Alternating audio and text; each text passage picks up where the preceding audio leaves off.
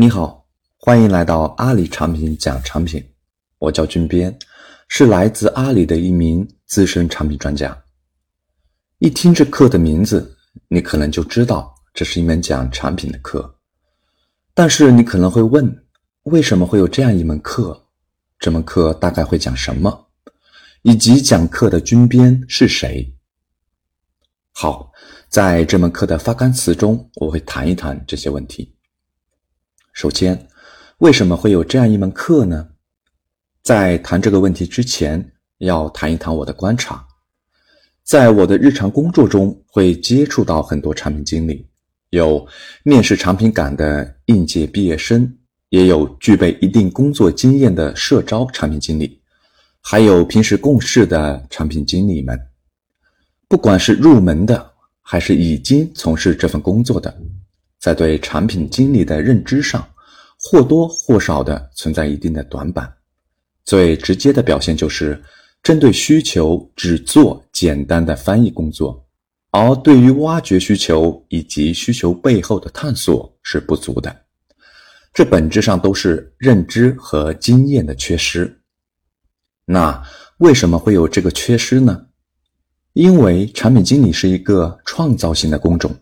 也是一个非常复杂的工种，涉及到商业或用户的问题的发现、定义解决问题的方案、资源的深度整合和调配、多方面的协作和进度管理、执行落地验证和迭代优化等。在现有的教育系统里，很难对在校学生进行全面的训练，因为没有真实的商业环境和与之对应的企业组织。而已经参加工作的产品经理，又会因为没有经过系统性的训练，很容易就陷入到日常重复性的工作中，于是很容易就忽略了产品经理岗位的复杂性和创造性。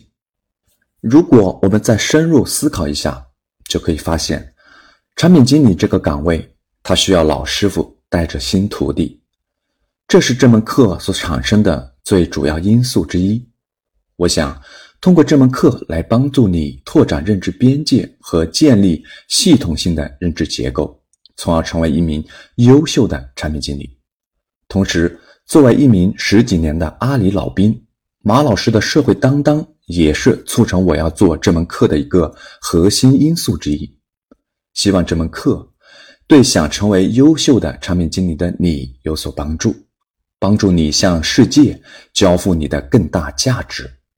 好，讲到这里，这门课会讲什么呢？这门课会根据产品经理的段位分为四个大的单元。第一单元是启蒙篇，会讲产品经理岗的起源、发展及未来，产品经理日常工作的内容，产品经理需要具备的基本素质，产品经理的常见误区等。通过这个单元的讲解，让你对产品经理有一个基本的完整的理解。第二单元是入门篇，会围绕业务梳理、用户体验、交互设计、需求撰写与评审、产品迭代与发布及运营等具体产品基础技能展开，同时还会讲敏捷开发、项目管理等辅助技能，结合基础技能和辅助技能，再来讲如何围绕产品目标进行有效沟通和初级的资源整合。以完成产品动作，达到实际目标。期间还会穿插讲 B 端产品、C 端产品的差异点及侧重点。通过这个单元的讲解，让你看到一个合格的初级产品经理的全貌。第三单元是进阶篇，会从深层次的需求分析和用户洞察开始，然后讲竞品分析，再然后接着讲产品生命周期管理。产品架构设计、产品规划，听完这些可以帮助你完成产品认知的实质进阶。同时，考虑到该阶段的产品经理可能会面临角色转变的问题，也就是在日常工作中开始起带头作用。所以，本单元还会穿插讲一些初阶管理内容，帮助该阶段的产品经理能更早的意识到什么是管理，应该如何做管理。只有管理工作做好了，更大规模的产品工作才能做得更好。最后，本单元还会讲一到两个不同行业产品的实际案例，通过这个单元的讲解，向你展示众多产品专家的高维技能。第四单元是角色蜕变篇，主要会讲市场及行业分析、商业模式、竞品分析、可行性评估、战略规划、产品定位。通过这些内容的讲解，主要指出产品经理并不是一个中后台角色，产品经理在一家公司中应该是一个前台角色，他需要参与到公司的业务决策中。深入理解业务设计与公司经营方向，然后再来开展产品落地工作。